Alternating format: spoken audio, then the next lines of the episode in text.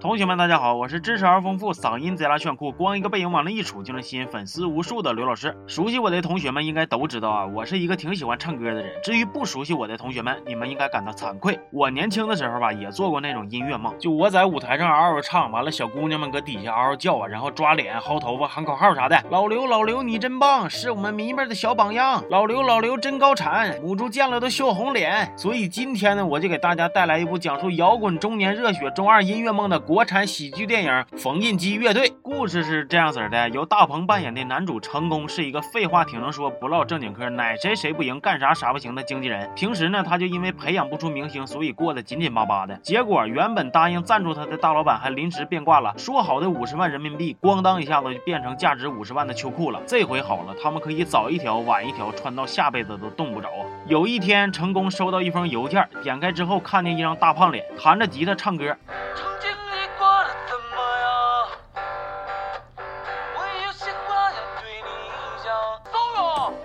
其实啊，这个大舌头狼藉不好好说话的，但是又一心想玩摇滚的膨胀 boy 叫胡亮，想要聘请成功当自己的乐队经纪人。本来成功根本都没把他当回事儿，顺嘴胡咧咧就说要五十万，想吓唬吓唬他。但是万万没想到啊，胡亮上来咣当就给成功转了十万块钱定金。哎呀，胡亮啊，胡亮啊，你咋这么冲动呢？十万块钱呢，都够你做多少次大保健了？滚！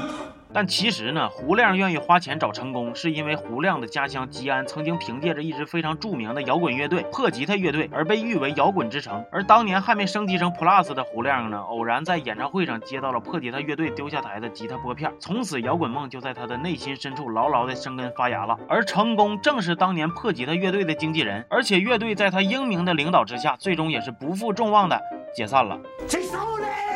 胡亮告诉成功，政府当年为了纪念破吉他乐队，修建了一所摇滚公园，还建了一个大吉他的雕像。但是房地产公司为了开发，打算拆掉大吉他，所以他想在破吉他乐队演出二十周年纪念日的时候办一场摇滚演唱会，让政府放弃拆掉大吉他的决定。成功听完胡亮的想法之后，佩服不已，不禁感慨呀。更让成功上火的是，原来胡亮整个乐队的主要成员就他自己个儿，给成功气的呀，当场就想撂挑子。后来在胡亮答应再追加十万的金钱攻势下，低下了自己本就不咋高昂的头颅。时间紧，任务重啊，那就别叨叨了，赶紧想招马人去吧。他俩先是通过层层曾经想要严格要求，但是后来放低了标准的筛选中，选出了因为失恋撞断了腿还天天喝大酒的贝斯手丁建国，以及为了找寻心爱的姑娘漂洋过海来泡你的鼓手炸弹。接着俩人还找到了弹遍吉安无敌手，朗朗见了都绕道走的第一键盘手乔大山。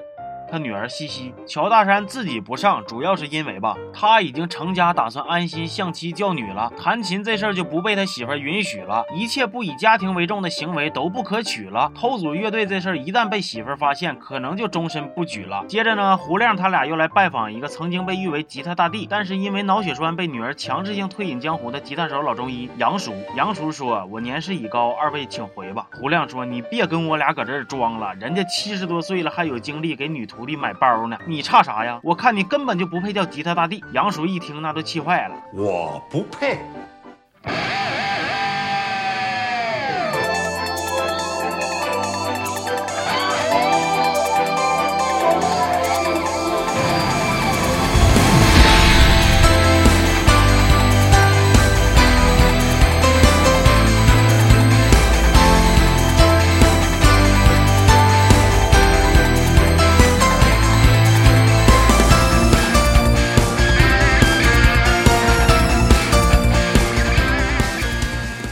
反正呢，一支乐队就这样子马齐了。咱们瞅瞅这个阵容啊，有因为失恋天天喝酒搞叛逆的，有得了脑血栓身体健康都不咋地的，有把泡妞当做人生的全部意义的，还有个未成年连聘用他都得算违法乱纪的。这太业余了。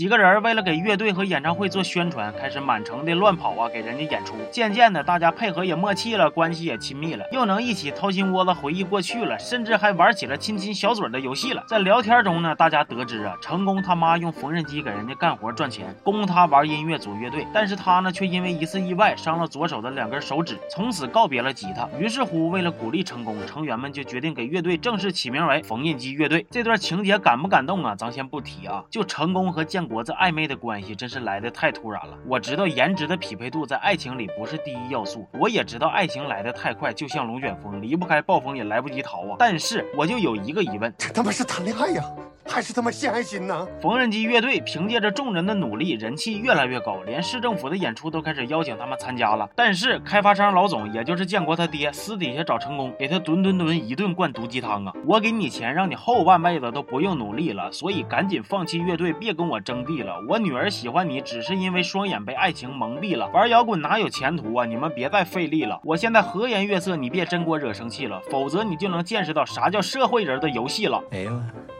还押上韵了呢，老铁！成功听完那是相当生气呀！无价又伟大的音乐梦想，是你几个臭钱就能收买的吗？是的。于是乎，大吉他在一个雨夜被强拆了，成功也彻底的跟胡亮决裂了，独自一人回到了北京。正当他对生活陷入深深的迷茫的时候，偶遇了一对骑行的两口子。哈雷摩托车上挂着他们演唱会的宣传大旗，还放着他们经常表演的主打歌，从远处缓缓的驶来呀，驶来呀，驶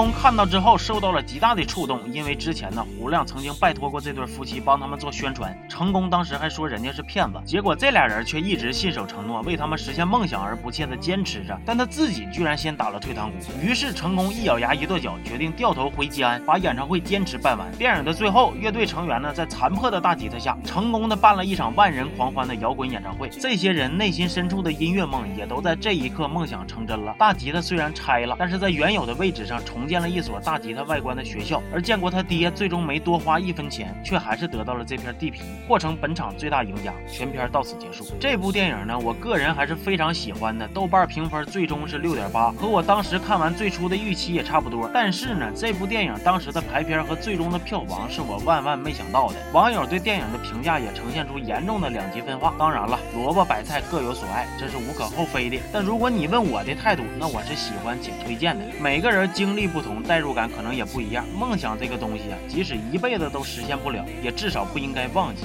因为它能让我们毫无畏惧的期待未来的每一天。好了，这期就说到这儿了。我是刘老师，娜扎真好看呐，我们下期见啊。